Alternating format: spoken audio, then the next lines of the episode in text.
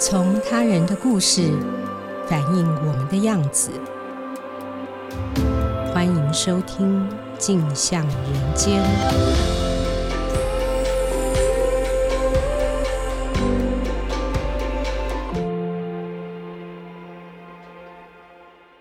各位听众，大家好，欢迎收听由静好听与静周刊共同制作播出的节目《镜像人间》，我是主持人景华。在今天节目开始之前，提醒一下，如果听众对于我们节目讨论的内容有任何好奇，想要进一步了解的地方，欢迎你到静好听的脸书提问，之后我们会在节目上回答你的提问哦。今天要来和我们分享的是《老憨儿寻家记》。心智障碍者的老后和余生这篇报道，来和我们分享的是《镜周刊》人物组的记者李正豪。正好，请先和大家打个招呼。呃，大家好。嗯，正好，今天要和我们分享的是一个关于八十五岁的女人照顾三个憨儿的故事。那这三个憨儿呢，分别是她的女儿、她的外孙，还有外孙女。这个题目之所以叫做“老憨儿”，是因为这三个憨儿年纪其实也都不小了，分别是五十九岁、三十八岁和三十岁左右啊。白发人照顾黑发人，我们想象已经非常辛苦了。当他们又是心智障碍者，是难以沟通的对象，整个处境可以说是难上加难。老妈妈最担心的，恐怕还是。面对自己有限的体力、有限的余生，这些老憨儿未来又该何去何从呢？我想，我们还是先听正好跟我们先说一说这一家的故事吧。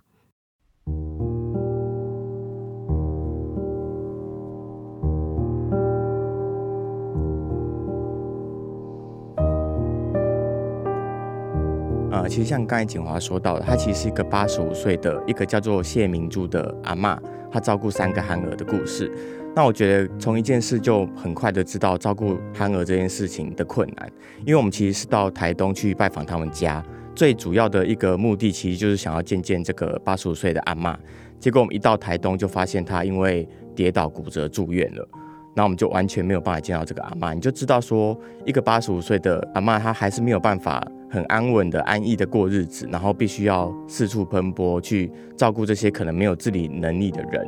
我觉得那个困境是我们一到台东，甚至都还没有见到他本人，就已经发现了。他其实有八个孩子，那他的那个呃憨儿呢，其实是他的第三个女儿。那为什么他们家里面会有三个憨儿，会有三张的身心障碍手册？其实因为在照顾这个三女儿的过程中，我觉得这个妈妈一直有一个想法是：我总有一天会老。这个女儿要交给谁来照顾？我其实没有办法决定，然后我也没有办法直接交代我的三女儿的手足去做这件事情，所以她一直有一种，我应该要帮这个女儿找一个好人家嫁出去，让她可以有自己的新的家庭、新的照顾者。那她自己身为一个妈妈，就不用担心自己的老后。可是这个女儿呢，总共嫁了两次，两次都是嫁给一个呃，在台湾其实没有任何亲朋好友的老农民。那老农民其实我觉得他娶这个。女儿有一个很主要的目的是为了传宗接代，可是因为其实像这样子的心智障碍者，他其实是会有一定程度的遗传性的，又加上跟他结婚的其实是老农民，年纪也有点大了，所以他在两段婚姻里面又各生下了一个憨儿，所以其实是一个一家三代的故事。我后来到他们家去深入了解之后呢，就发现这个妈妈的困境其实还不包含这三个憨儿的部分。他其实还包括他有他有个大儿子，因为意外下半身瘫痪，然后他其他的孩子其实都已经各自各自的心散，大部分都是去打零工或者就是已经嫁人了，所以真实的那个状况就变成是，真的是这个八十五岁的妈妈，她是唯一一个可以走动而且有行为跟沟通能力的人，在照顾一个半瘫的儿子跟三个已经。呃，领有身心障碍手册的那个身心障碍手册的状况，我还是简单说明一下。比方说，他的三女儿，她其实是极重度的，然后她在呃类别上面被归为第一类，其实就是有点像智能障碍的状况。那我后来去查了一下，极重度的意思就代表说她的智商是不到二十五的。那我在真的跟他的三女儿，我们叫她谢秀琴的那个过程中，也发现她是一个完全没有沟通能力的人。她在整个我们跟了她一整天的行程里面，几乎是没有任何意见表达的机会跟时候，还有能力。那她的外孙女呢，其实也是我们有见到的人，她已经三十八岁了。那她的状况是重度，那重度的意思是智商在二十五到四十之间，就大家可以大概想象一下，那个状况其实是真的没有任何的行为能力，然后也没有任何的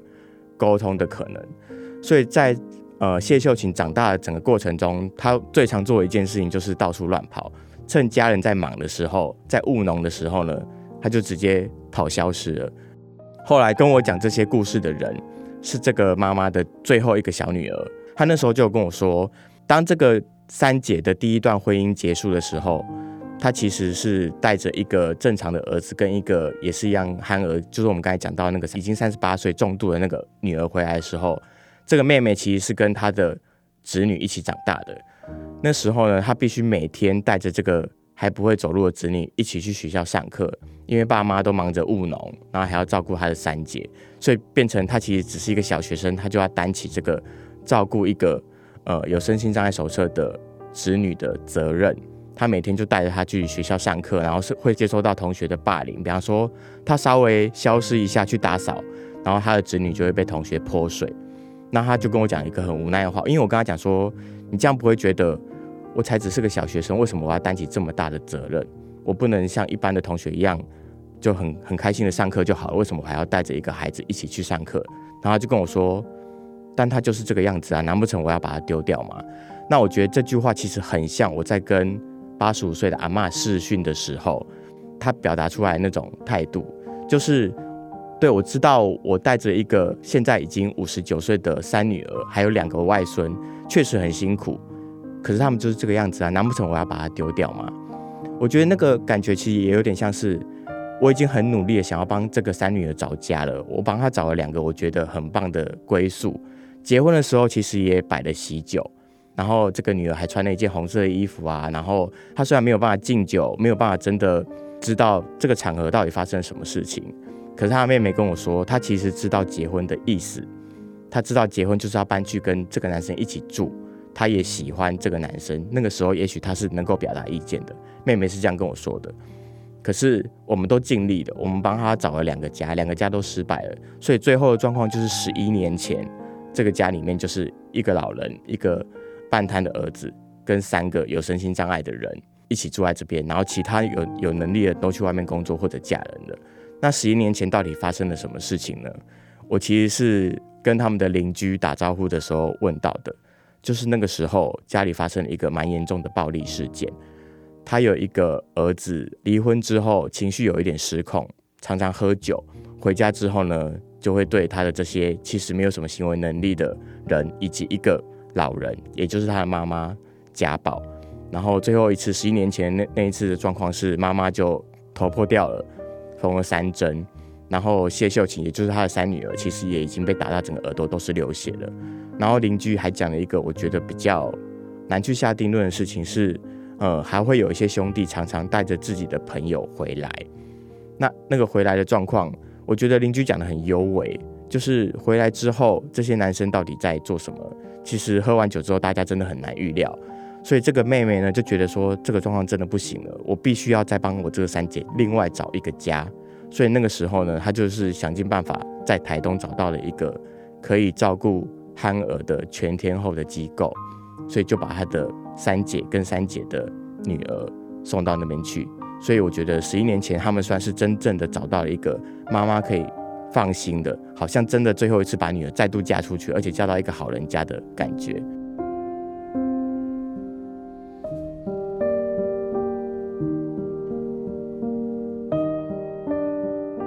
我在他们家找到一张老照片，那照片就三女儿，大概才二十多岁，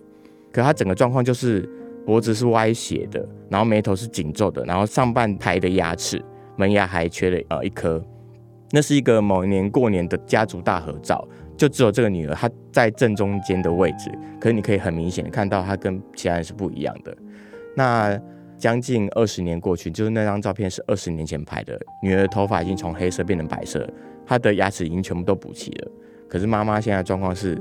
整口的牙齿只剩下下排还有两颗。我觉得那个状况真的很像是，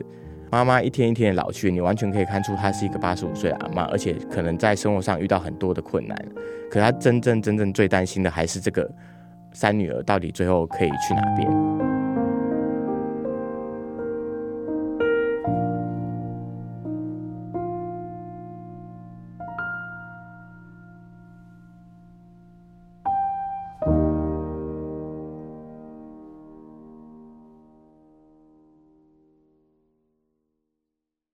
借由谢秀琴一家的故事，正好这篇报道其实想探讨的是老憨儿在台湾遇到的种种困境。正好我知道，除了这个悲惨的个案，其实你还采访了不少个案。那呃，你观察老憨儿们在台湾，他们遇到最普遍的困境到底是什么？呃，其实就是呃床位不足这件事情。我跟卫福部的社家属的组长尤怡君其实有聊过这件事情。他说，台湾的床位是足够的，目前的入住率大概八成五。但其实为什么还是会有这么多人？我采访了四个机构，都有在排队的状况。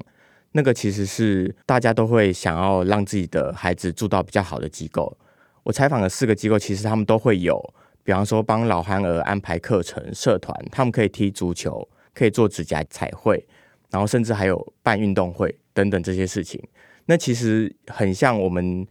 比方说，对失智症患者的一些简单的了解，他们退化速度会比较快，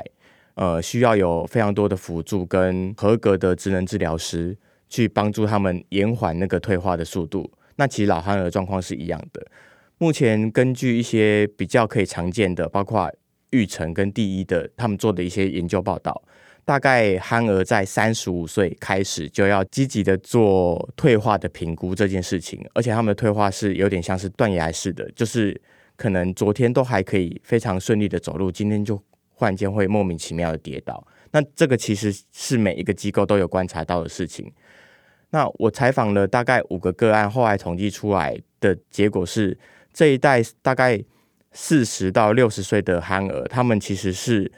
成长于没有早疗的概念，入学的时候也不会经过筛检。可是，在随着他们的年龄逐渐长大的这个过程中，医疗慢慢的进步了，所以他们的平均余命也增长了，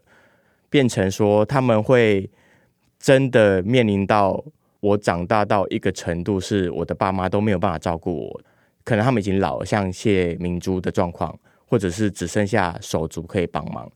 刚才的故事里面，我其实一直漏掉一个我觉得很重要的名字，也是我在报道的最后才终于忍不住问的那个妹妹，就是你的三姐，其实在第一段婚姻里面生了两个孩子，第二个也是领有重度障碍手册的那个她的侄女嘛，她还要一起带着去上课的那个侄女，可她其实有一个儿子是完全没有任何问题的，有表达能力，有行为能力，有工作能力，整个成长的状况是。跟一般人没有任何两样的，我觉得他其实是一个可以帮助这个他的外婆的一股很重要的力量。为什么他在家族的合照里面也消失了？在他跟我讲的所有的故事里面，也完全没有提到这个人的名字。所以在最后一刻，我就终于忍不住问了这个妹妹说：“哎，你三姐的那个大儿子现在人去哪里了？”然后他才跟我讲说，他其实自己心里也明白，这个外婆、他的妈妈还有他的。两个兄弟姐妹，呃，一个弟弟跟一个妹妹，到最后都是他的责任，所以他选择的方式其实就是逃跑。这个最小的妹妹呢，她就跟我说，她其实一直很想要好好的跟这个侄子讲一下未来的规划。我把你的妈妈还有你的妹妹都送去木星的照顾机构了，但是你的外婆还在家里面。那小阿姨很愿意多帮你一些。那只要你愿意出来跟我们讲话，我们都是可以再商量跟沟通的。可是这个侄子一听到这件事情，忙就不见了。他要找到他，甚至还要透过报警的方式去报失踪人口，然后平均大概两三年才能够见到他一次。那我觉得这件事其实就很明确的展现出整个台湾在老憨儿的照顾上面一个很重要的困境。包括刚才景华有提到说，我其实采访很多个案。为什么最后选了这一家子的故事来作为代表？就是因为它里面有父母的故事、手足的故事，然后这憨儿本身还有孩子，其实是所有的我觉得憨儿的家庭里面有可能遇到的家庭组成跟主要照顾者的困境都发生在这个家庭里面了，所以我觉得他算是一个代表。但我采访了四个机构，四个机构全部跟我说，今年因为疫情的关系，很多的捐款活动都没有办法如常的进行了，所以他们其实遇到了很多经营上面的困境，他们必须要砍自己的薪水，或者是就还是继续想办法。像我知道台北的玉成，其实就开始疯狂的打电话做募款这件事情。我觉得不无小补啊，就是还是大家都想办法在那个困境中去求生。那我很直接的问了这些机构的人，包括有些是创办人，他们会说这些憨儿就只有我们了。我们当然是可以离开的，但是这些家人是没有办法离开。如果我们真的把这些人送回去，或者说我们今年因为经营不善的关系，我们没有办法好好的募款，我们就结束或者暂停营业的话，真正无解其实是这些家庭。所以他们其实没有办法真的下这个决定，大家都还是想尽的办法再继续想要往前走下去。困境的部分，我想透过谢明珠一家的故事，其实也讲得很清楚，就是这些人其实是我觉得比大家想象的状况都要更困难一些。我在一开始做这个题目的时候，我就有想过，我曾经做过金藏的专题，就是当时龙发堂的事件，我做过老老照护。然后我做过失智者早发性失智者的专题，他们其实比较好的状况都是，他们也许在真正发病或者是恶化之前，都已经有结婚生子，所以他们其实还有一批孩子可以照顾。可是这些先天性领有智能障碍残障手册的人，其实是几乎不怎么有会有机会有自己的孩子的，或者是当他们结婚之后生下来的孩子也也是一样的状况。所以我觉得他们其实是真的最困难的一群人，在我采访的个案里面，然后又是特别不容易被看见的，因为比方说精神障碍或者是老长者，我们知道长照二点零已经发展到你看二点零的版本了，可是其实老憨儿一直面临到一个没有办法去定义老憨儿这件事情的一个盲点上。呃，卫福部的尤一军跟我说，老憨儿。之所以没有办法去统计人数，没有办法去做出一个明确的政策去服务他们，其实最主要原因就是因为老憨儿其实是没有一个确切的定义。你说长者，你可能六十五岁，然后今年我我知道状况好像是延到六十七岁了，可是老憨儿可能三十五岁才开始退化，有些四十五，有些五十五，那你要怎么说？哦，从几岁开始我就更明确的针对老憨儿给予补助，那个是没有办法的。所以我觉得，包括连官方都非常的。呃，现在一个没有办法真的着力去为这个族群做协助的一个处境上面，那最后能够真的帮忙就是民间而已。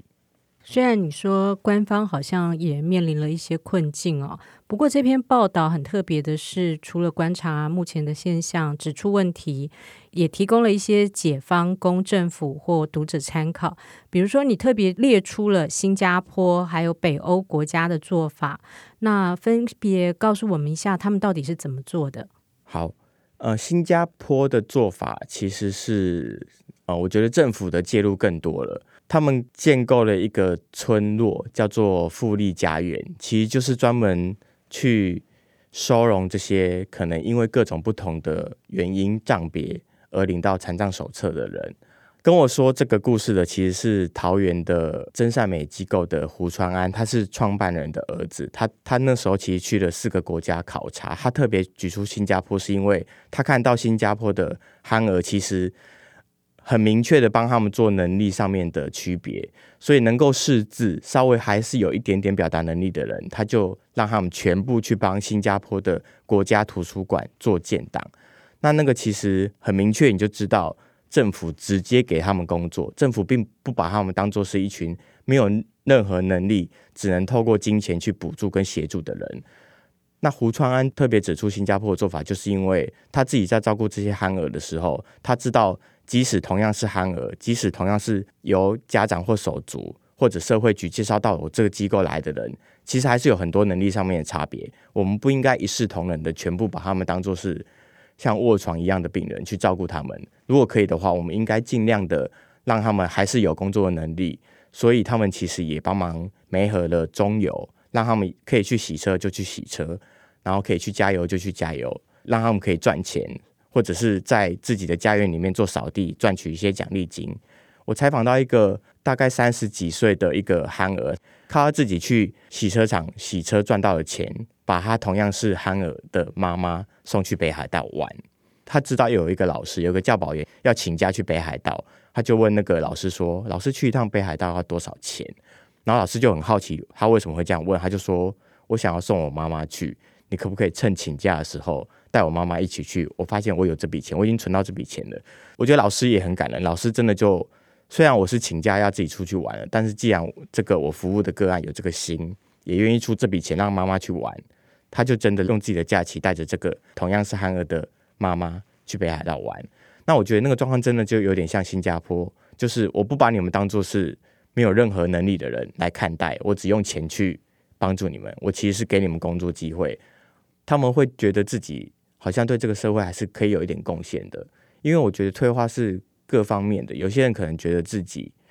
没有任何能力的，然后变成家人的累赘，我觉得那个心理会影响到生理，然后那个退化的速度就会更快。那胡川安还特别另外提到一个在处理这方面老憨儿困境做得非常好的国家，是他提到北欧的做法。我们知道北欧的社会福利其实做得非常好嘛，当然一方面是因为他们税收很高，可是另一方面也是因为他们其实在这些社服方面的做法其实走得更前面一点。他们其实是让这些人全部都回归到社区里面，那他们可以正常的在社区里面活动，由整个社区的人。来代替像台湾的机构去照顾这群需要帮忙的人，可是他提到台湾之所以一直没有办法真的做到社区化这件事情，最大的一个问题其实是污名。他说，如果你没有办法真的去除污名化，你没有办法真的用看待正常人的眼光来看待这群比较不一样的人，你没有办法真的觉得这些人不会影响到你那个社区的房价，其实你就真的没有办法走到社区化这一步。那我问了卫福部的状况，他们其实也一直在努力，想要透过这样子的方式来协助这群需要帮忙的人。他们也投入很大的金钱跟人力，大量的社工去各个社区里面，主动的去找到这些人，然后让他们可以融入社区，而不是真的要透过非常多辛苦的机构去，好像是我们另外弄了一个地方让你们全部住进来，然后让你们隔绝于这个世界之外。我觉得政府其实也一直很努力在做这件事情了。但是我觉得污名化是需要全体的国民一起努力的。那我觉得这个报道也许多多少少可以传达一个，呃，我自己在做采访的时候，希望可以传达给读者的一个想法，就是这些人的生活其实跟我们真的没有那么大的不一样。可是他们为什么会面临到这样的困境？其实很大的一个原因是因为他们没有办法继续在这个原本的原生家庭里面待下去了，因为他们没有获得足够的社区支持，他们可能会面临到一些异样的眼光。然后，比方说，像刚才，呃，那个妹妹带着自己的子女去上课的时候，就会接受到霸凌，这些全部都是污名化的一部分。那我觉得胡传安做了一个很好的提醒，就是他把所有的问题最后都还是归结到一个污名这件事情。对他说，台湾其实这么进步，慢慢的，比方说同志婚姻也过了，他觉得同志婚姻过了，其实就是一个去污名的一个过程。但什么时候大家才可以？也透过一个法令上面的规定，或者是政策的努力，让台湾也慢慢的把这些人当做是跟我们一样的人，然后不会用异样的眼光去看待他们，在一个已经原本就很困难的困境上面，又加上了新的困境。谢谢正好，正好真的是一个非常非常关注社福议题的记者，就像他刚刚提过，他做过精神障碍者、自闭症、失智症、原地就医的孩子。呃，老老照护等等这方面的题材哦，谢谢他这次又为我们生动传达呃关于老憨儿这个隐藏在社会角落的故事。嗯，曾经有一个智者说，要评价一个社会，就要看这个社会如何去对待他们之中最不幸的人。看了正好这一篇报道，希望我们也可以反思，对于老憨儿，到底我们该怎么做，才能让这群人和他们的家属。也能拥有人性的尊严，好好的活下去。谢谢大家今天的收听。有兴趣了解更多的听众，欢迎锁定由静好听与静周刊共同制作播出的《镜像人间》。我们下次见。想听爱听，就在静好听。